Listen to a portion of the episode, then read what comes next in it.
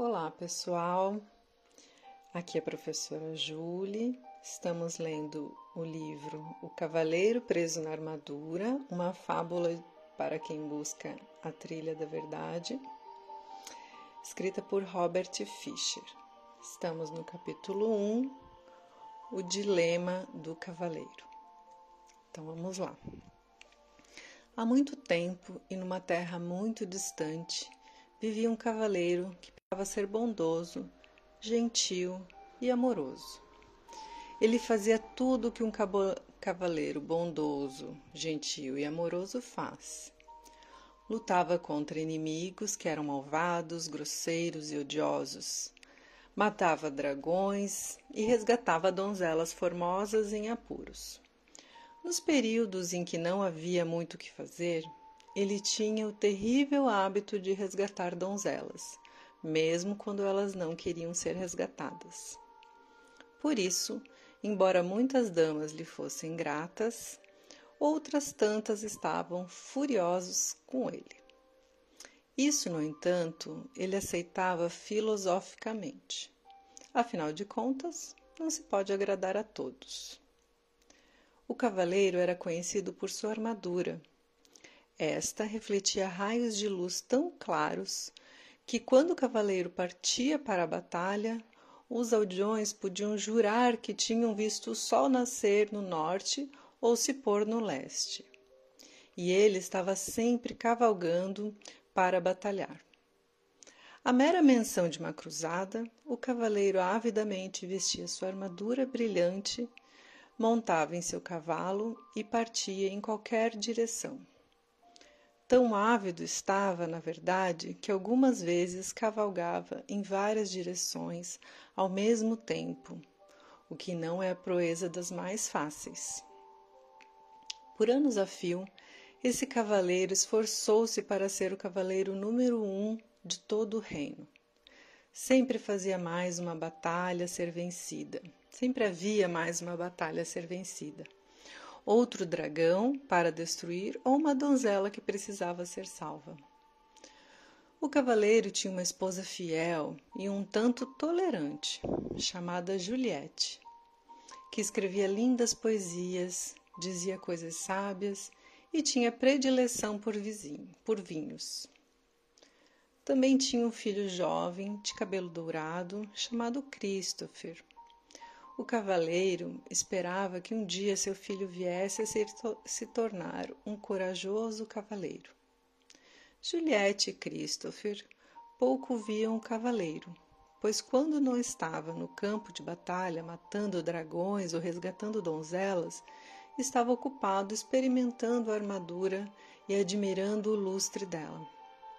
Com o passar do tempo, o cavaleiro tornou-se tão enamorado de sua armadura que começou a usá-la para jantar e muitas vezes para dormir. Algum tempo depois, ele nem mais se importava em tirá-la. Pouco a pouco, sua família se esqueceu de sua aparência sem a armadura.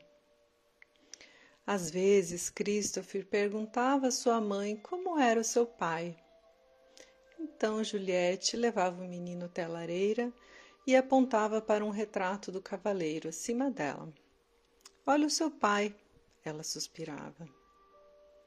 Uma tarde, enquanto contemplava o retrato, Christopher disse à sua mãe: Queria poder ver o papai em pessoa. Você não pode ter tudo, exclamou Juliette. Sua impaciência aumentava por ter apenas uma foto para lembrar o rosto do seu marido. E ela estava cansada de ter seu sono perturbado pelo ranger da armadura. Quando estava em casa e não totalmente envolvido com a armadura, o cavaleiro costumava proferir monólogos sobre seus atos de heroísmo. Raramente Juliette e Christopher conseguiam lhe dirigir a palavra. Quando faziam, ele os interrompia, fechando a viseira e indo abruptamente para a cama. Um dia, Juliette desafiou o marido. Penso que você ama mais essa armadura do que a mim, Isso não é verdade, respondeu o cavaleiro. Será que não a amo bastante? Eu a resgatei daquele dragão e a coloquei neste elefante, esse elegante castelo com pedras de parede a parede. O que você amou, disse Juliette, mirando através de, da viseira para poder ver os olhos do cavaleiro, foi a ideia de me resgatar. Você não me amava de verdade naquela ocasião e não me ama de verdade agora. Eu amo você de verdade, insistiu o cavaleiro, abraçando-a desajeitadamente em sua armadura fria e dura e quase quebrando as costelas dela. Então tire essa armadura para que eu possa ver quem você é realmente, ela exigiu. Não posso tirá-la. Tenho que estar pronto para montar em meu cavalo e sair em qualquer direção, explicou o cavaleiro. Se você não tirar essa armadura, vou pegar o Christopher, montar no meu cavalo e sair de sua vida. Bem, isso foi um verdadeiro golpe para o cavaleiro. Ele não queria que Juliette fosse embora. Ele amava sua esposa, seu filho e seu elegante castelo. Mas também amava sua armadura, porque ela revelava a todos quem ele era um cavaleiro bondoso, gentil e amoroso. Por que Juliette não compreendia que ele era todas essas coisas? O cavaleiro estava confuso. Finalmente ele chegou a uma conclusão.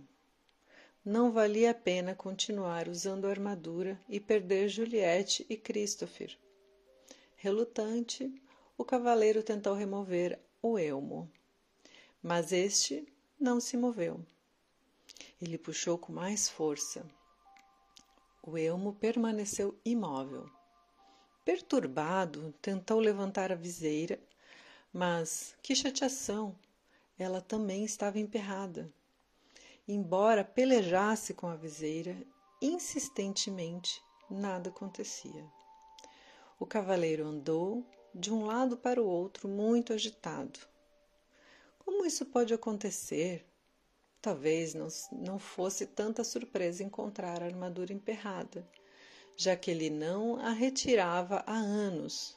Mas a viseira era bem diferente. Ele abria regularmente para comer e beber. Ora, ele, é, ele a levantara naquela mesma manhã para o desjejum de ovos mexidos e carne de porco. De repente, o cavaleiro teve uma ideia.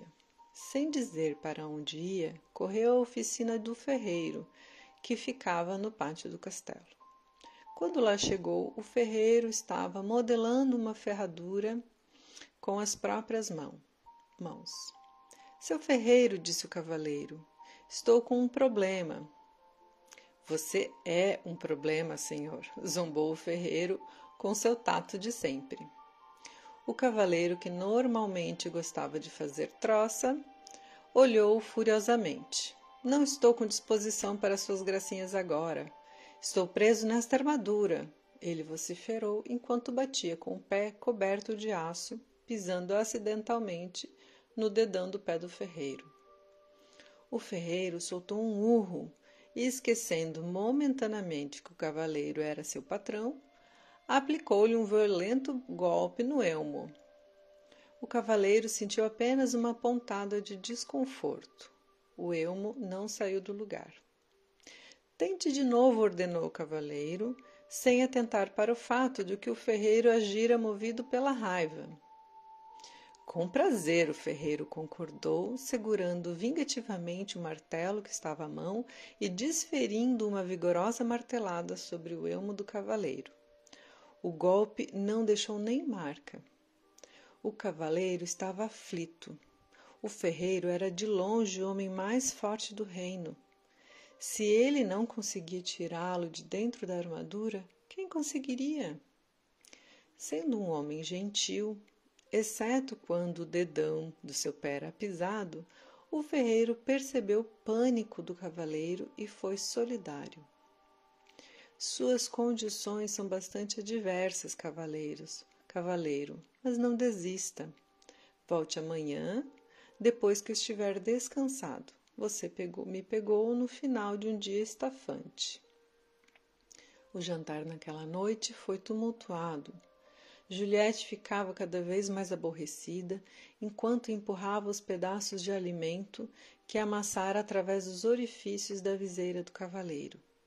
A certa altura da refeição, este lhe contou que o ferreiro tentara, tentara fender a armadura, mas sem sucesso. Vou ler de novo. A certa altura da refeição, este lhe contou que o ferreiro tentara fender a armadura, mas sem sucesso. Não acredito em você, seu desmiolado, rangente. Ela exclamou, esmagando contra o elmo o prato do pombo cozido cheio até a metade. O cavaleiro nada sentiu, somente quando o molho começou a pingar diante das aberturas para os olhos da viseira, foi que se deu conta de que tinha sido golpeado na cabeça. Ele também, à tarde, mal sentira a martelada do ferreiro. Ao pensar sobre isso, percebeu que a armadura realmente o impedia mesmo de sentir muita coisa, e ele a usava há tanto tempo que tinha esquecido como era a vida sem ela. O cavaleiro estava chateado porque Juliette não acreditava que ele estava tentando retirar a armadura. Ele e o ferreiro haviam tentado e continuaram empenhados nisso vários dias seguidos sem obter sucesso. A cada dia, o cavaleiro ficava mais desanimado e Juliette mais distante. Finalmente, ele teve de admitir que os esforços do ferreiro eram em vão. O homem mais forte do reino, realmente, não consegue nem dar conta dessa sucata de aço. O cavaleiro gritou frustrado. Quando o cavaleiro voltou a casa, Juliette desentendeu-se com ele. Seu filho não tem mais do que um retrato como pai. E eu estou cansada de falar com uma viseira fechada. Nunca mais vou lhe dar comida pelos buracos dessa coisa nojenta. Esse foi o último naco de carneiro que amassei. Não é culpa minha, só fiquei preso nesta armadura. Eu tinha de usá-la, pois só assim estaria sempre pronto para a luta. De que outro jeito poderia conseguir bons castelos e cavalos para você e Christopher? Você não fez isso por nossa causa, argumentou Juliette. Você fez isso para você mesmo. O cavaleiro sentiu o coração partido, porque sua mulher parecia não amá-lo mais. Ele também temia que, se não tirasse logo a armadura, Juliette e Christopher fossem embora de verdade. Ele tinha de tirar a armadura, mas não sabia como fazê-lo. Ele descartava uma ideia após a outra, achando que não iriam funcionar.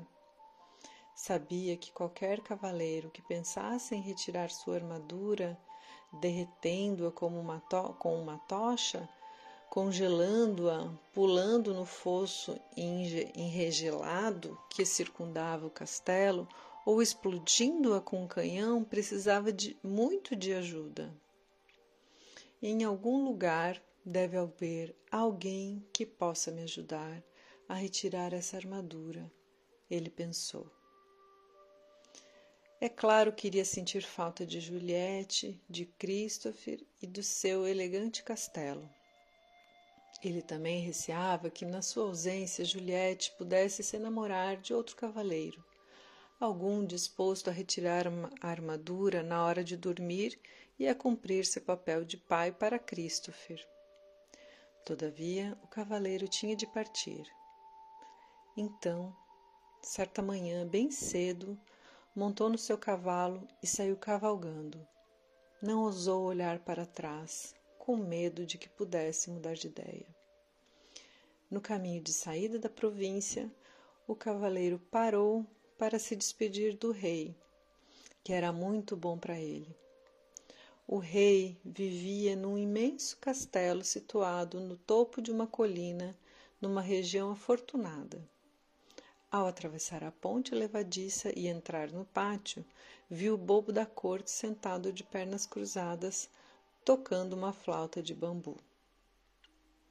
O bobo era chamado de Balsa Alegre, porque trazia nos ombros uma linda bolsa com as cores do arco-íris, repleta com toda espécie de objetos que faziam as pessoas sorrir ou sentir alegria.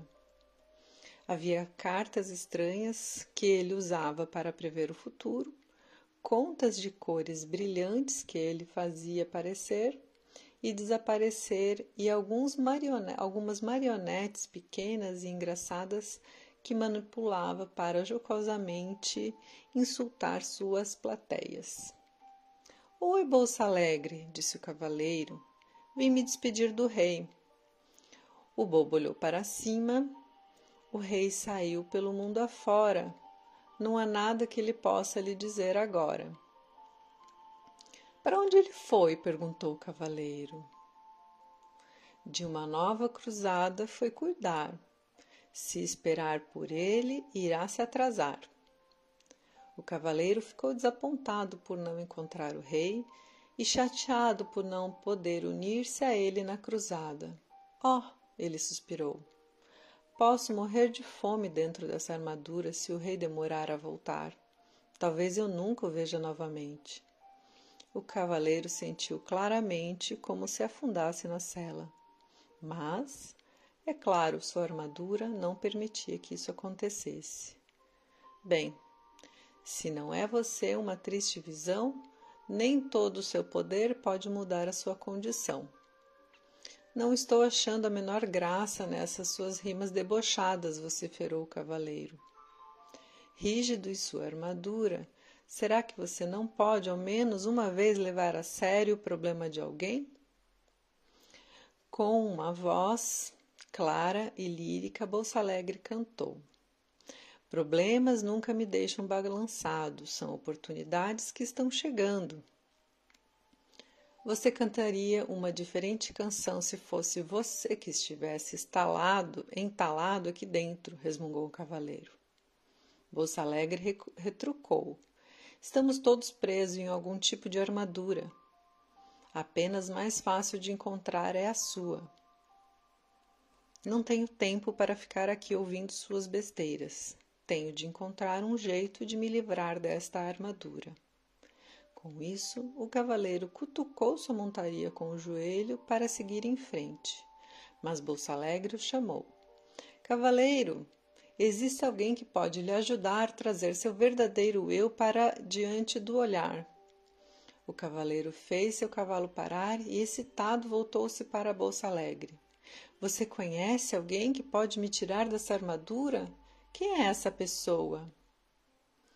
O mago Merlin você precisa encontrar, então descobrirá como se libertar. Merlin? O único Merlin de quem ouviu falar foi o grande sábio mestre do rei Arthur. Sim, sim, sua fama tem esse apreço. Esse é o único e mesmo Merlin que conheço. Mas não pode ser, exclamou o cavaleiro. Merlin e Arthur viveram há muito tempo. Ah, isso é verdade. Mas ele está vivo e bem. A morada do sábio fica nas florestas além. Mas são tão vastas essas florestas, disse o cavaleiro. Como o encontrarei por lá? Bolsa Alegre sorriu. Dias, semanas ou anos, nunca se sabe ao certo. Quando o discípulo estiver pronto, o mestre estará por perto. Não posso esperar que Merlin apareça, Vou sair no encalço dele, disse o cavaleiro. Agradecido, ele esticou o braço e apertou a mão de Bolsa Alegre, quase esmagando o dedo do bobo com sua manopla. Bolsa Alegre soltou um grito. O cavaleiro rapidamente largou a mão do bobo. Desculpe, disse o cavaleiro, enquanto Bolsa Alegre segava seus dedos doloridos. Quando da armadura você se livrar, a dor dos outros também sentirá. Já fui, disse o cavaleiro. Ele girou o cavalo e, com esperança renovada no coração, saiu a galope em busca de Merlin. E esse foi o fim do primeiro capítulo.